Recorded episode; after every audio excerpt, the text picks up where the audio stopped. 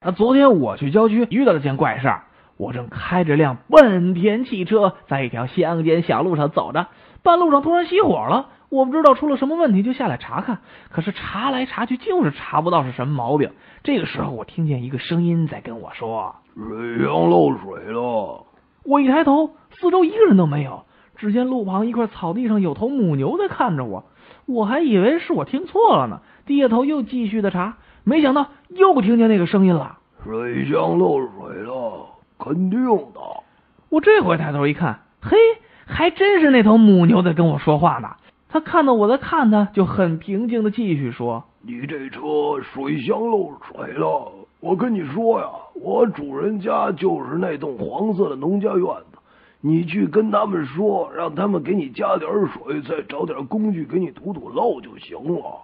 我一看这情形，真是又害怕又惊讶，赶紧的连跑带爬到了农家院子里，使劲的敲门。里面出来一个大爷给我开门，我上气不接下气的说：“大爷，大爷，大爷，我我我那个呃本田小汽车在路上抛锚了，你你们家你们家母牛说是是水箱。”哎，漏水了！哎，小伙子，你可别听他胡说八道，那牲口根本不懂进口车。